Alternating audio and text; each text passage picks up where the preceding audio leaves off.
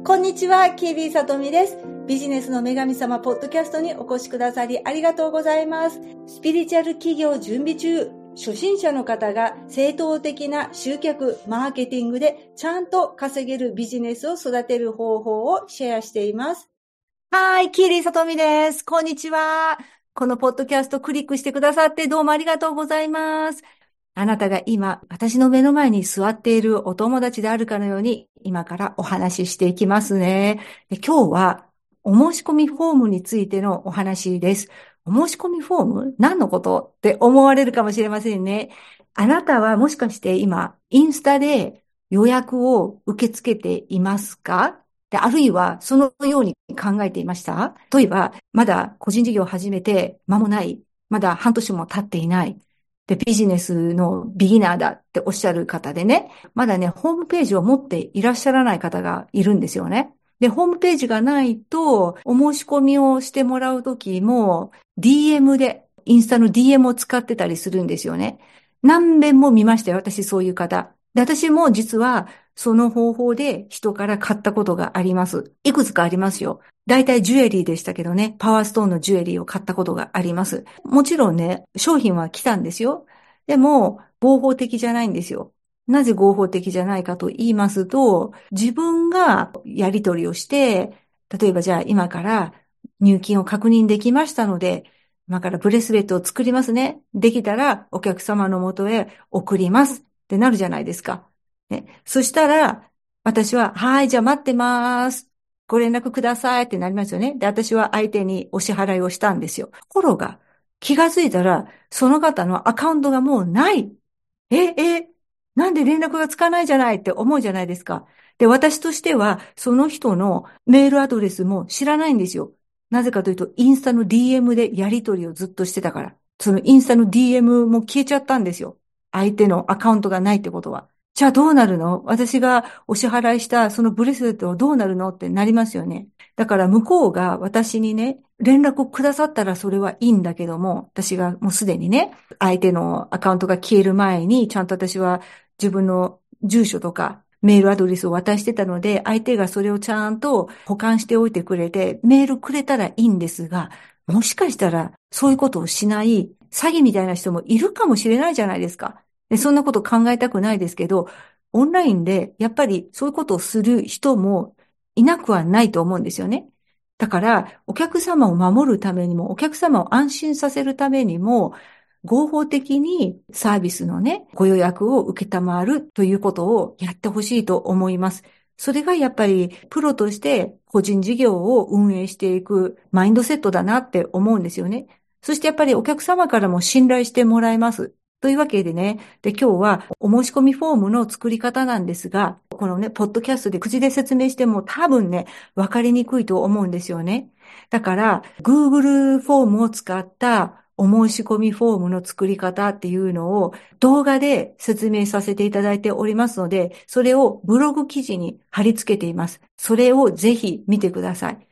で、ブログ記事を見ていただいた方が、これ目でね、ビジュアルでやり方を見た方がやりやすいですよね。特に、まだね、Google フォームとか Google のスプレッドシートさえ触ったことがないっていう方がいらっしゃるかと思うので、ね、ちょっとわからないってなっちゃうから、やり方をね、見ながら一緒にやっていただけるといいと思います。で、ほんと簡単なんですよ。だから、あなたのお仕事をね、ちゃんとスムーズにやっていくためにも、そして人から見て、あ、この人はちゃんとした仕事をしてるんだな、お客様を守ってるんだなっていうことを見てもらうためにも、フォームを作ってほしいなと思います。それでですね、DM で今までやり取りしてたのをフォームを使うってことなんですが、お客様からね、DM でお申し込みしたいです。どうすればいいですかあるいは、ご紹介されていたパワーストーンブレスレットが欲しいですとか、そういうのがあったとした場合、その DM にね、あありがとうございます。こちらのお申し込みフォームにご記入の上送信してください。でそういうふうにやったらいいと思います。あるいは DM じゃなくても、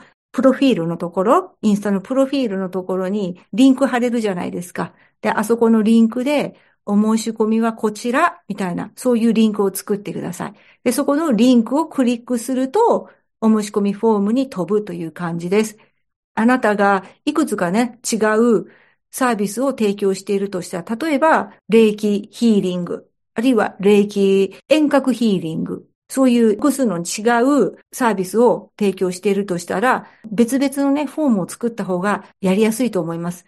あなたの管理もしやすいと思いますし、お客さんもやりやすいと思います。自分は何にお申し込みしているのかどうかっていうのもわかるしね。で、お申し込みフォームをぜひ作ってください。で、あとね、私のブログの方で見本のね、お申し込みフォームも紹介しております。見本も見て参考にして作ってください。で、それからね、このフォームの中で大切な項目がありまして、その大切な項目っていうのは、プライバシーポリシー、それから特定商取引法に基づく表記。で、これ、聞いてるだけだとね、え、何その難しそうな、何？って思いますよね。いや、そんな難しくないんですよ。もしね、まだ持ってないとしたら、多分持ってないと思うんですよね。本来ならば、ちゃんとした業者に作ってもらうことが大事なんですが、とりあえずはテンプレートとかを参考にして自分で作ってください。Google でね、プライバシーポリシーの書き方、あるいはテンプレートとか、そういうことを Google で検索すると出てきます。テンプレートが出てくるので、その通りに作ってみてください。そんなね、時間のかかるものじゃないのでね。はい。プライバシーポリシーというのは、お客様からどんな個人情報をいただくのかっていうのが書かれてある。そうすることでお客様はわかるんですね。何をこの人にお伝えするのかっていうのがわかる。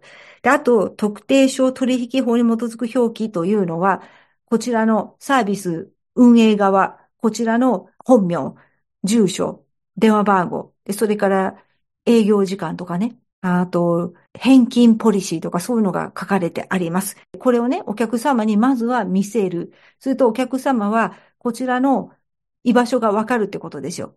心配だったらね、お客様がこちらをちょっと疑ってたりとかね、心配だったら名前とか住所をちゃんと書いておく、保管しておくで何かがあった時のためにこちらの電話番号も書いておくっていうことで、お客様は一旦安心するんですよね。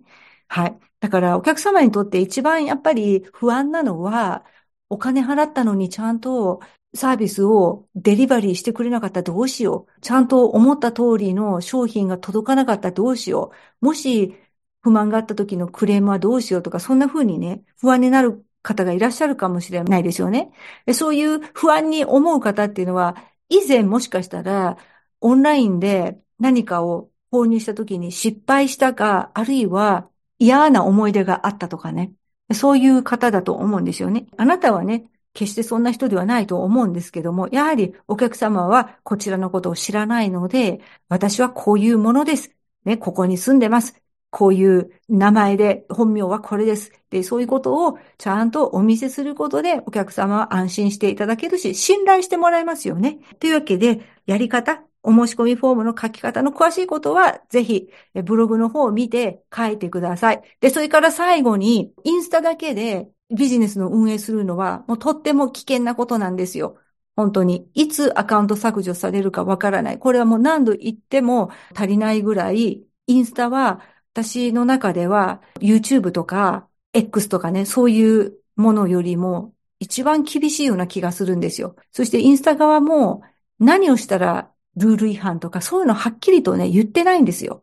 これをやっちゃダメですよとか、そういうことを言ってないのね。アメブロとかは言ってるんですよ。これが規約違反ですよって。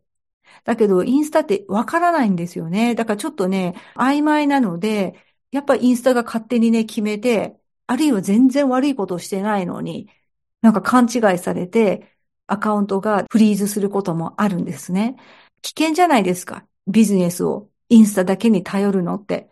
だから、インスタだけじゃなくて、ちゃんとホームページを持つ。ね。あるいはホームページがまだ準備できないのであれば、せめてランディングページか、あとはそうですね。Facebook ページでもいいかな。Facebook ページもホームページの代わりにしている人もいらっしゃるので、そういうものを作るっていうことを考えてください。そして、先々にあなたがもっと忙しくなってきた時にね、ご予約をもっとスムーズに受け取れるようにするためにも、予約管理のアプリとかを使うようにするといいと思います。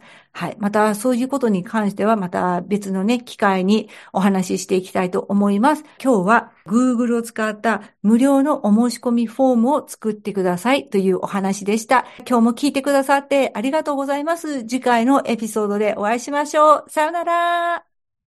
今日のエピソードはいかがでしたか？ご質問や知りたいトピックのリクエストもお気軽に送ってくださると嬉しいです。